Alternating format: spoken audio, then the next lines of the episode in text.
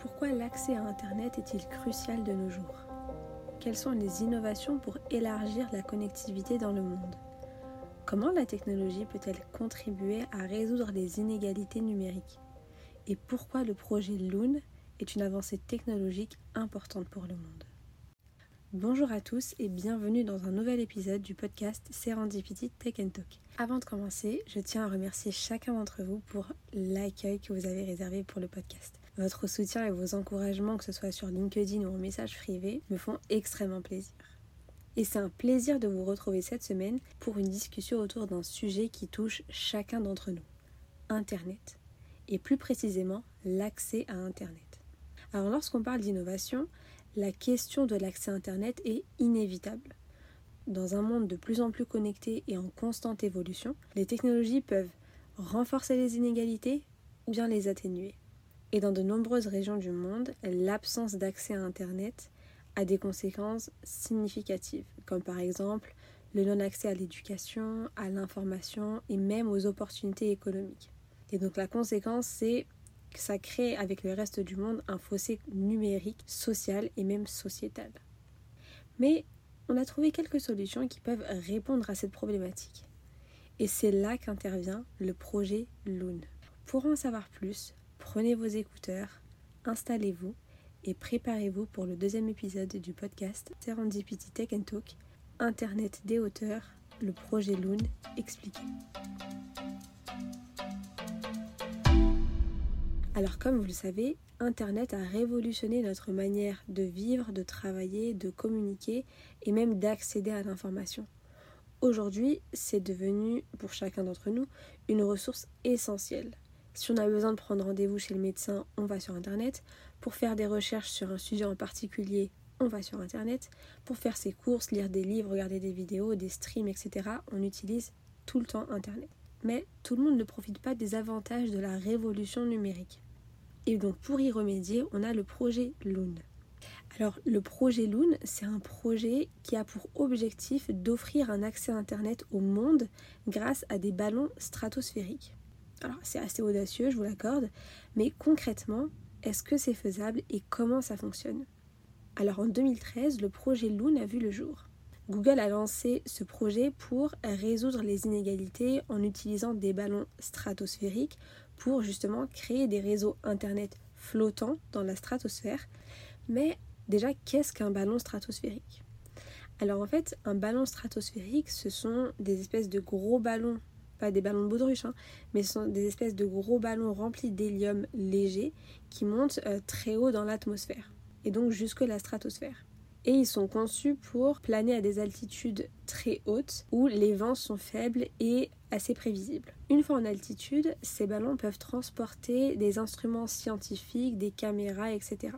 Et les ballons peuvent rester en l'air pendant plusieurs jours, voire plusieurs mois, pour collecter des données ou bien effectuer des observations. Et passé un certain temps, lorsque l'hélium se dilate et que la pression atmosphérique diminue, le ballon finit par éclater et les instruments redescendent sur Terre à l'aide de parachutes. Et fun fact, c'est de cette façon que les prévisions météorologiques sont faites. Donc ça, c'était pour l'explication des ballots stratosphériques de façon générale. Maintenant, pour le projet Loon, c'est quasiment le même process. En fait, les équipes lancent plusieurs ballons remplis d'hélium dans la stratosphère. Ces ballons sont équipés euh, d'équipements de communication comme par exemple des antennes, des équipements radio, etc. Et une fois dans la stratosphère, chaque ballon est capable de fournir un accès à Internet. Et en fait, quand plusieurs ballons sont en vol et connectés entre eux, ils peuvent entre guillemets se fusionner pour créer une sorte de chaîne et étendre la couverture Internet sur une plus grande superficie. Et pendant ce temps sur Terre, les équipes du projet utilisent des logiciels pour contrôler en temps réel la position et le mouvement des ballons. Et en fait, à travers ces logiciels-là, les équipes scientifiques peuvent piloter les ballons pour les envoyer vers des zones qui en ont le plus besoin. Et les ballons peuvent rester en l'air pendant plusieurs mois avant de redescendre et être récupérés par les équipes. Mais comment est-ce que les ballons font pour rester en l'air pendant plusieurs jours, voire plusieurs mois? Eh bien, c'est très simple. Pour rester aussi longtemps, l'alimentation des ballons se fait par des panneaux solaires et des batteries. Pour moi, le côté le plus impressionnant et innovant du projet Loon, c'est qu'il est capable de fournir un accès Internet rapide et fiable. Pour vous donner un exemple concret, après l'ouragan Maria à Porto Rico en 2017, quasiment toutes les infrastructures de communication étaient détruites. Malheureusement, des communautés étaient isolées et donc incapables de communiquer avec le monde. Et pour y remédier, les ballons Loon ont été envoyés. Et donc, ils ont pu fournir un réseau Internet en urgence aux habitants. Et les victimes de l'ouragan ont pu communiquer avec leurs proches, contacter des services d'urgence, recevoir des informations importantes, etc.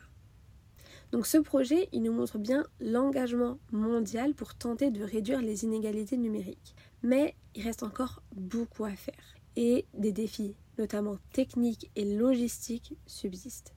Et c'est pourquoi, malheureusement, en 2021, Alphabet, qui est la maison mère de Google, a annoncé la fermeture de ce projet. Alors en fin de compte, le projet Loon était, je trouve, une initiative révolutionnaire et innovante. L'idée était super intéressante et ça répondait à une réelle problématique qui visait à étendre l'accès à Internet pour essayer d'atténuer les inégalités numériques. Et je trouve que ce projet est un exemple inspirant. Il nous montre l'impact positif que la technologie peut avoir sur le monde dans son ensemble. Alors oui, le projet a pris fin, mais vous verrez que dans ce podcast, on parle réel. Il y aura des projets qui ont réussi, d'autres non, d'autres qui seront en difficulté, mais on en tirera toujours une note positive et inspirante. Et comme dirait l'auteur dans L'alchimiste, le chemin importe autant que la destination. Avant de vous quitter, j'ai quelques questions pour vous qu'est-ce que vous inspire ce projet? Et si vous aviez, imaginons, un budget no limites, qu'est-ce que vous mettriez en place pour justement réduire les inégalités numériques? Je suis assez curieuse de lire vos réponses, alors n'hésitez pas à les partager sur notre page LinkedIn Serendipity Tech Talk, le lien est dans la bio. Merci d'avoir écouté cet épisode jusqu'à la fin. S'il vous a plu, vous pouvez noter le podcast et mettre 5 étoiles. C'est d'ailleurs la meilleure façon de soutenir le podcast. On se donne rendez-vous mardi prochain pour un nouvel épisode. C'était Célia Raïs au micro de Serendipity Tech Talk. Ciao ciao